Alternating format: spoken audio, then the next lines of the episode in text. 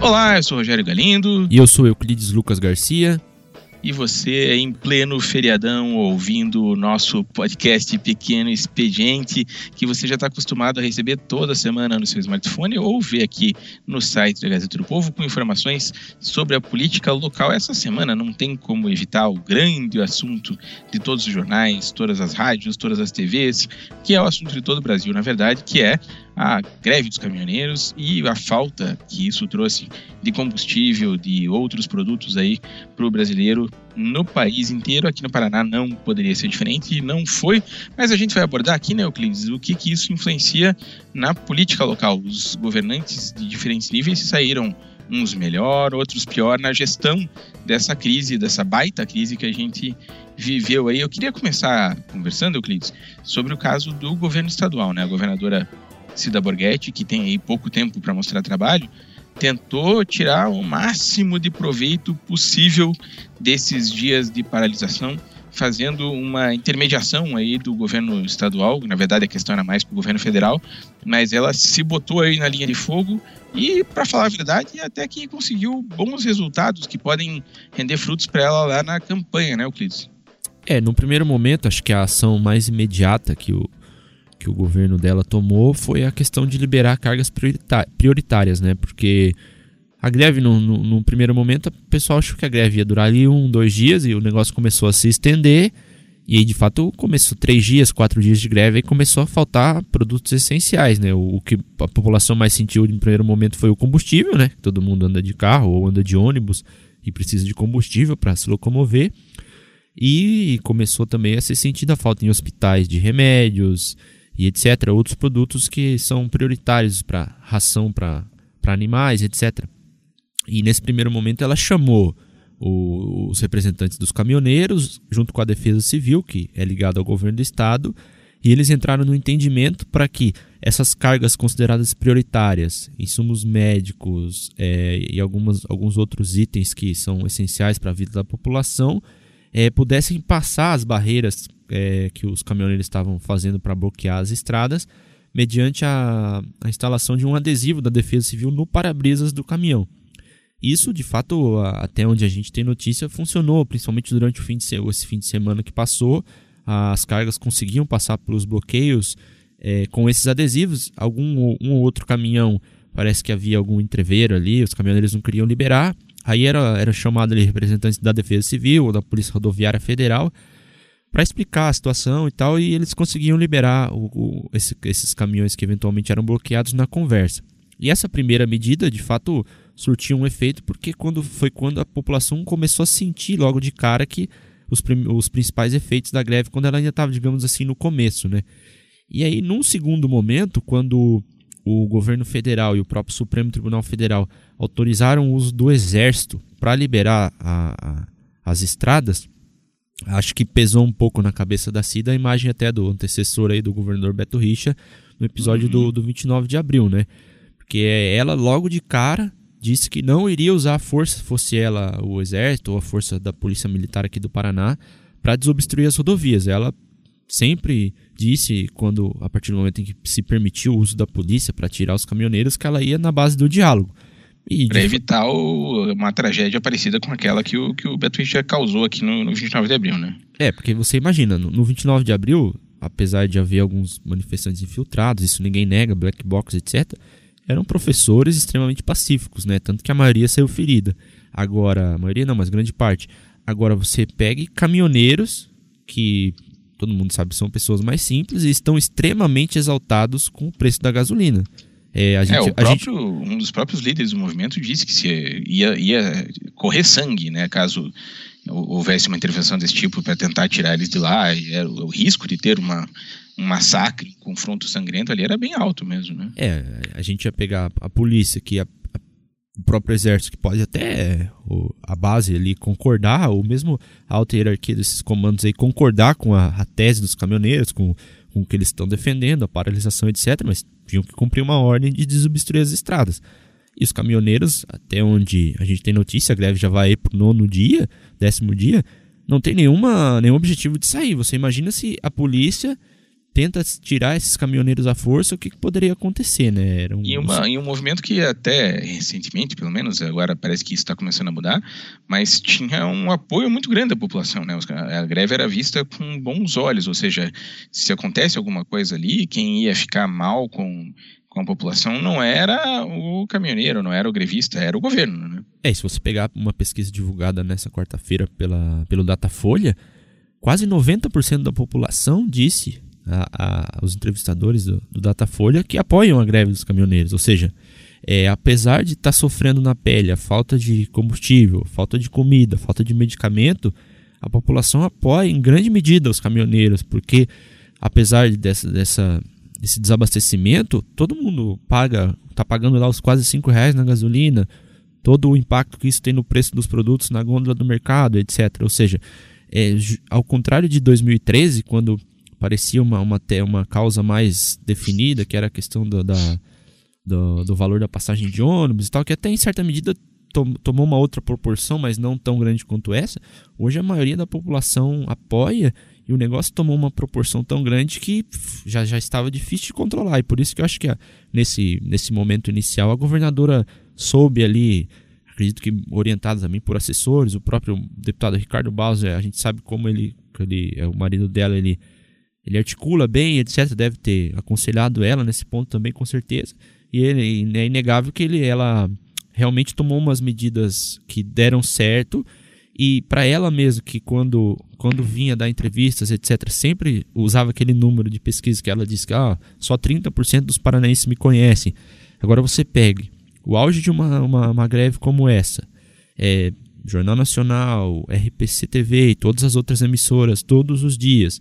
E a Cida Borghetti lá negociando com os caminhoneiros. Aparece lá, dando diálogo. Dando entrevista, Exatamente. aparecendo na imagem, aparecendo no jornal, né? É, é, inegável que é, o, o, se ela não era conhecida, pode ser que não seja tão conhecida quanto ela espera para conseguir ser, se reeleger governadora, mas que ela saiu de um patamar que ela dizia de desconhecido da maioria para acho que conhecida para a maioria e hoje isso não dá para negar e essa greve e essa exposição que ela teve que não dá para separar o, o, ponto de vista prático que ela teve os efeitos necessários as decisões que ela tomou da questão eleitoral é óbvio que ela, ela usou isso a favor dela para se colocar na mídia, para se colocar como uma intermediadora positiva nesse caso tão grave que a gente está vivendo e vai e, e, a gente tem essa semana uma pesquisa do Ibope, é inegável que isso pode ter reflexos bastante positivos para ela, né?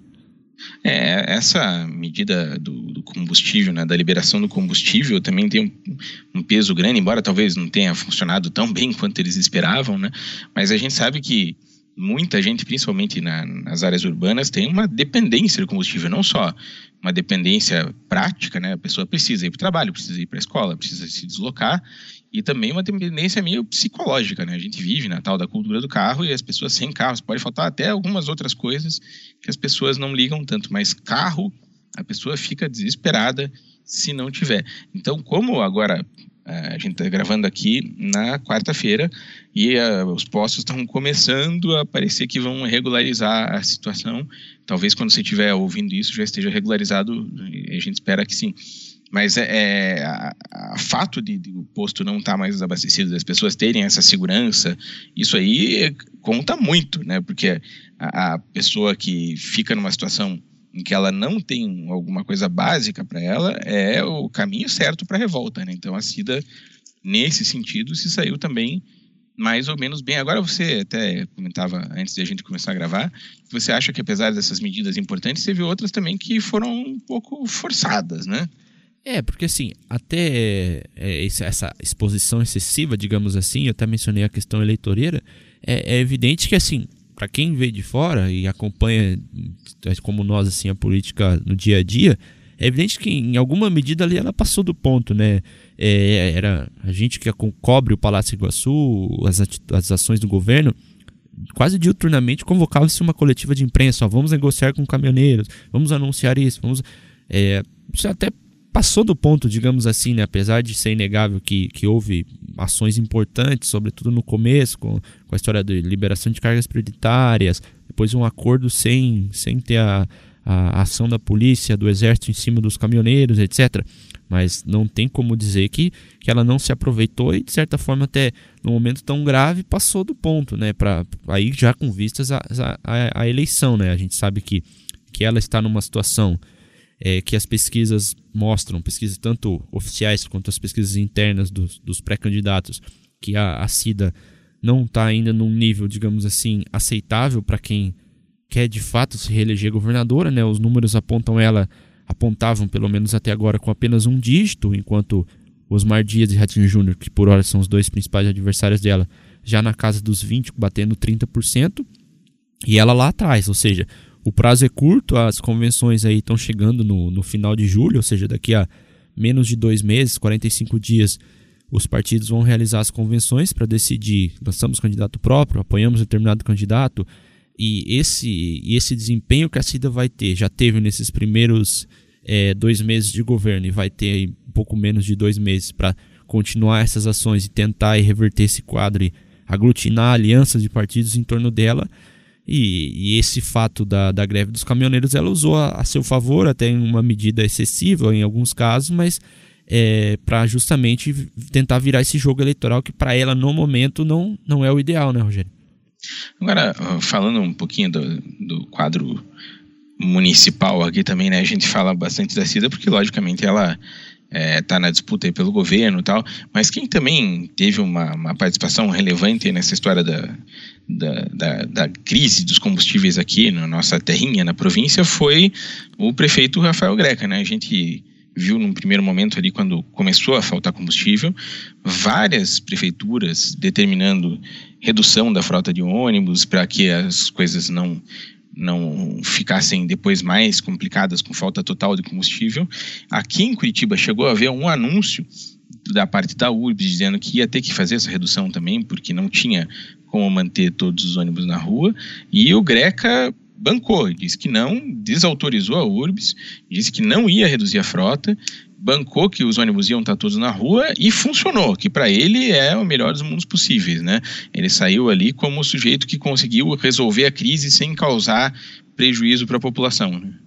É, e assim, no primeiro momento, quem viu assim a URBS anunciando, ó, vamos ter que reduzir a frota, parecia uma medida razoável, né, diante do cenário que se desenhava, não tinha combustível para nada, praticamente. E aí a gente viu o prefeito Rafael Greca desautorizar a URBS, né? E de início pareceu para a maioria um, mais um rompante dele, né? Ah, ele vai morrer com os burros na água, né? A, a URBS não, não vai conseguir botar a frota na rua simplesmente porque não depende da palavra do prefeito, precisa de combustível e não tem combustível. É evidente uhum. que a proximidade da, da Repar facilitou um pouco, né? Que a refinaria Getúlio Vargas aqui em Araucária é do lado de Curitiba. É evidente que essa proximidade facilitou a chegada do combustível. Mas o fato do prefeito ter como o administrador da cidade ter batido o pé e dito vamos ter combustível.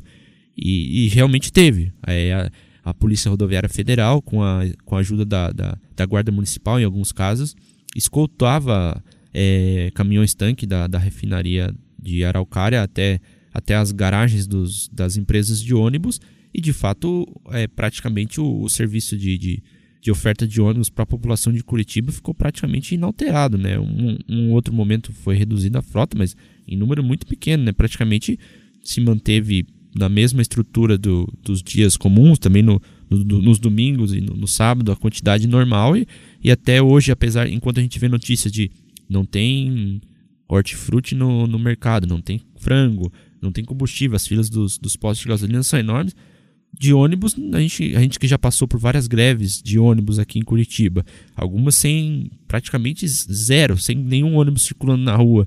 E para quem vê a situação atual e com todos os ônibus, é uma situação que ninguém esperava realmente. A gente não tem notícia aqui de pessoas reclamando do transporte público de Curitiba no momento em que a cidade está um verdadeiro caos, né?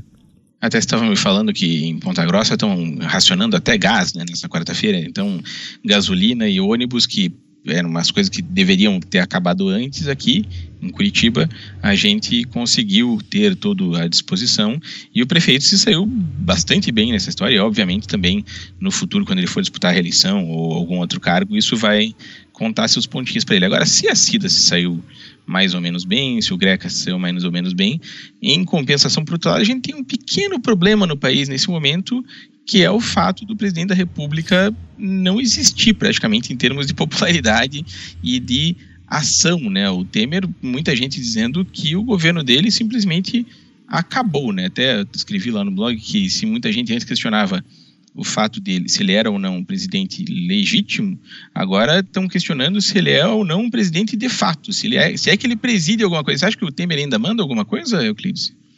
É, Rogério, você veja que a, a situação é emblemática, né? Ele, na quinta-feira passada, o Marum e o Eliseu Padilha, os principais ministros do governo Temer, negociaram com, com os sindicalistas que representam os caminhoneiros e anunciaram um acordo depois de quatro dias de greve. Aparentemente, no dia seguinte, sexta-feira da semana passada, todo mundo achava que ia voltar ao normal, não voltou. E a greve seguiu. Domingo à noite, o presidente foi à cadeia nacional de televisão e cumpriu praticamente todas as exigências do, dos caminhoneiros, até um pouco mais do que o, muita gente acha que o governo deveria fazer. E ele disse que na segunda-feira tinha esperança da greve acabar. Aí na segunda, ele disse que na terça a greve iria acabar. Nós estamos agora gravando isso aqui na quarta-feira. A greve não, tá, não dá nenhum sinal de que vai acabar, pelo contrário, a gente vê os caminhoneiros parados na, na na, na beira das estradas sem nenhuma intenção de sair. E, e a gente vê o, o, Temer acuado. Tipo, se ele já era acuado antes, as, as pesquisas mostravam que a popularidade dele era beirava 2, 3 pontos. Imagina se você fizer um, um Ibope, agora um Datafolha. Qual vai ser a popularidade do Temer? Né? Talvez né? seja negativo, né, no momento, né? É, a, a, a, Primeiro gente, presidente com popularidade negativa na história do mundo. Muita gente até brincava, né? Ah, onde estão esses 2, 3% que, que apoiam o governo Temer hoje, né? Esses 2, 3 agora não devem sequer existir, né? Porque é a, a condução de, da, da história do, dos caminhoneiros é, é, é, emblemática. E se você for ver é, essa greve dos caminhoneiros, algumas semanas já se anunciava para o dia 21 de maio, né? A segunda-feira da semana passada. Mas antes desse indicativo de greve, esse anúncio de greve ser colocado em pauta, é, os, os, caminhoneiros autônomos enviaram uma pauta ao, ao, ao, governo federal, disseram, ó, a gente quer discutir isso, isso e isso, não está correto, não temos mais condições de suportar o, o valor baixo que a gente recebe por frete, a, a, a alta sucessiva diária do preço do diesel, e, e o governo simplesmente não respondeu a essa pauta da categoria, ou seja, brincou com fogo achando que era mais um blefe e a gente está vendo a situação hoje, né? E outra situação que me chamou muito a atenção, na, no domingo o presidente Temer ele anunciou uma redução de 46 centavos no litro do diesel. Aí, imaginando que no dia seguinte os caminhoneiros iam voltar para as estradas. Aí, ouvindo uma das entrevistas do, desses milhares de caminhoneiros autônomos que estão nas estradas, eu me lembro se no Jornal Nacional ou em algum outro lugar, ele disse assim: desde que a gente entrou em greve na, no dia 21, o combustível, o diesel subiu 48 centavos. Ou seja, só a partir da, do dia que eles entraram de greve, 48. E agora o Temer está me dizendo que vai reduzir 46. Ele, ele tem que reduzir o que já estava antes, que já era muito alto. Ou seja, essa política da Petrobras de aumento diário do diesel é, é inegável que foi, lógico, outros fatores, mas isso, isso que deflagrou praticamente a greve, né? E o, e o Pedro Parente está lá que é um hoje os hoje quarta-feira os petroleiros entraram em greve também por discordar não só do valor dos combustíveis, mas da política própria de, de, de internacional até que a, a, Petrobras está tendo hoje. Os petroleiros não concordam, também querem a demissão do Pedro Parente e surpreendentemente o Temer que podia jogar da, dar a cabeça dele a prêmio para tentar salvar um pouco de governo que resta, tá, tá resistindo e o parente está lá ainda, né? Pois é, mas eu, eu tenho a impressão, né, Euclides, que o, o, Temer chegou ao governo, entre outras coisas, para fazer exatamente isso que ele está fazendo, né? Porque o que, se reclamava da Dilma, esquece a história da pedalada tal, aquilo ali a gente sabe que foi pretexto, né? Ela caiu, na verdade, porque ela não estava fazendo uma condução da política econômica e da política em geral que fosse considerada sustentável pelo mercado, por outras instituições, pelo próprio Congresso, né? E isso é, tem muito a ver com o fato da, da Petrobras, do petrolão, do escândalo tal. Então, quando o Temer assume, ele assume em parte com a promessa de seguir aquilo que o mercado deseja para as estatais, para a condução da política econômica. Não é à toa que ele chama Henrique Meirelles, não é à toa que ele chama nomes que são muito bem quistos pelo mercado econômico, pelo mercado financeiro, e é por isso também que ele coloca o Pedro Parente na Petrobras para fazer uma política de mercado. O que, é, nesse sentido, o que quer dizer isso? Que é uma política que não vai ter tanta intervenção do governo, que vai deixar a empresa fazer o que tem que fazer para ter lucro, nem que isso custe mais caro para quem está lá na ponta. Ou seja, o Pedro Parente entrou lá com a missão de fazer a Petrobras sair do buraco em termos de mercado. E o Temer entrou na presidência em boa parte para fazer com que isso acontecesse também. Então, se ele agora desrespeita esse acordo com o Supremo, com tudo, e com o mercado que o levou à presidência, na verdade, ele perde a razão de estar lá do ponto de vista de quem o colocou lá. Então, ele, na verdade, ele está entre a cruz e a caldeirinha, né? Porque se ele tira o Pedro Parente, se ele desvirtua, digamos assim, essa política de mercado que ele instalou na Petrobras, na verdade, ele está jogando contra um grupo importante de pessoas para ele. E se ele não faz isso, ele está jogando contra o resto da população. Ele está se jogando num, num, lugar ali em que a população inteira está querendo, basicamente, que ele saia. Até as pessoas, às vezes, pedindo coisas absurdas, como intervenção das Forças Armadas, etc., que a gente já vê aí com nas ruas e uma coisa, uma situação muito perigosa. Então o Temer, na verdade, está numa situação desgraçada. A sorte dele, a grande sorte dele, é que parece que no fim das contas essa greve, uma hora ou outra, vai ter que ceder. As pessoas não vão ficar um, dois meses bloqueando estrada, a gente imagina. E daqui a duas semanas tem a Copa do Mundo, né? Que se tudo der certo o Brasil deve ir bem na Copa e talvez isso dê uma melhorada no ânimo da população, porque olha, tá a gente já falando aí que faltando sete meses para o governo, sete meses é muito para aguentar o Temer. É, e a gente já vê, né, Rogério, que o, o Temer, só esse episódio que a gente relatou aqui de um dia dizer que a greve vai acabar no dia seguinte, ela não acabar, e depois repetir esse quadro, repetir esse quadro. E a gente vê que quem quem mais tem tomado posições, seja para jogar para a torcida, seja porque quer ser candidato a presidente ou a vice-presidente de alguma chapa, quem mais parece tomar as rédeas do governo e decisões que realmente impactam nessas situações todas é o Rodrigo Maia, né? o presidente da Câmara do Democratas do Rio de Janeiro. E, e, e não só é, em se expor como candidato que ele pretende ser, mas também em contrariar e bater muito no governo Temer, né? de quem ele foi aliado e se você lembrar, o Rodrigo Maia poderia Salvou muito... o governo. Exatamente, né? ele poderia muito bem, no, quando o Temer estava na, na, pior, naquela história do áudio do Joesley, da JBS, ficou na mão dele derrubar o Temer ali ele optou por não fazê-lo, né? Então, assim, uhum. o Rodrigo Maia hoje tem mais poder que o Temer, se você for ver, até pelo perfil, né? A gente vê que o Onísio Oliveira, que é o presidente do Senado, e tem tanto poder quanto o Rodrigo Maia por presidir uma, a outra casa do Congresso, a gente praticamente não vê ele, né, na, na grande imprensa. Né? Na verdade, o que a gente parece que está vendo é um grande vácuo de poder, né? Nenhum dos, dos grandes atores no momento que ocupam os cargos, o Rodrigo Maia parece que tem um pouco mais de poder do que o Temer, simplesmente porque o Temer não tem poder nenhum, né? Então, na verdade, assim, ele ganha por WO, né? É, até, porque, disputa. até porque se a gente for ver quem é Rodrigo Maia, era um deputado inexpressivo do Rio de Janeiro, né? Não tinha pra uma mim, votação até tão um grande. Um tempinho atrás ele era o filho do César Maia e olha lá, né? É, e hoje é o presidente da Câmara, talvez a pessoa que tem o maior poder no país, já que pela cadeira que ocupa, não tanto pela, pelo histórico de vida e parlamentar, mas pela cadeira que ocupa. E a gente vai, vai ver esse governo se arrastar até o fim, né? Se é que. Ou não, né? Se é que o Temer vai chegar até lá, né? Vamos, vamos ter que aguardar. É.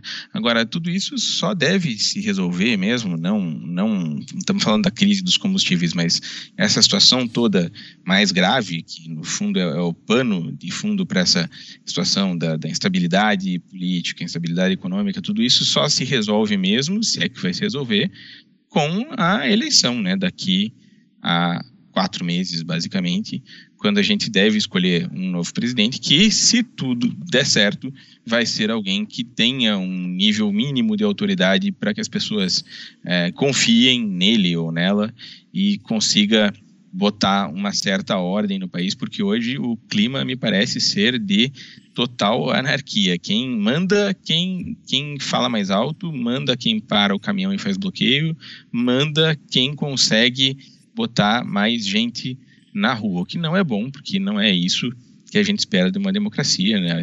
Democracia parte do princípio de que certas regras estão sendo cumpridas. Não é o que a gente vê no Brasil hoje. Hoje a gente vê uma confusão quase que generalizada, o que é sempre muito perigoso. Fazendo um balanço final, então, Euclides, Cida Borghetti 1, Rafael Greca 1, Michel Temer 0. É mais ou menos isso, né? 0 ou menos 1, né?